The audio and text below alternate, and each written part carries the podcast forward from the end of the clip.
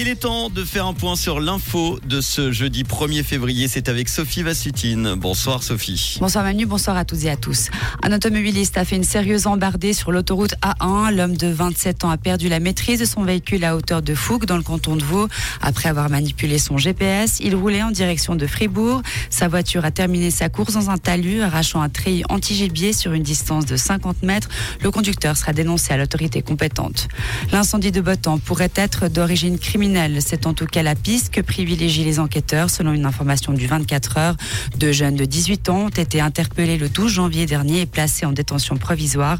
Pour mémoire, un jeune aide de ferme et quelques 400 bovins ont perdu la vie dans cet incendie survenu quelques jours avant Noël. Le service pénitentiaire vaudois souhaite améliorer la réinsertion des détenus. Le gouvernement a présenté une nouvelle stratégie aujourd'hui.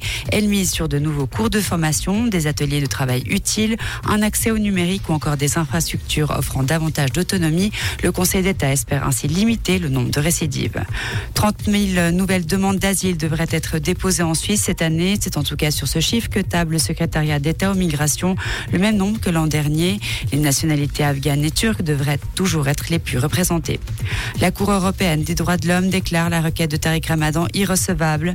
L'intellectuel musulman avait contesté sa condamnation en France pour avoir diffusé des renseignements sur l'identité d'une victime présumée de viol.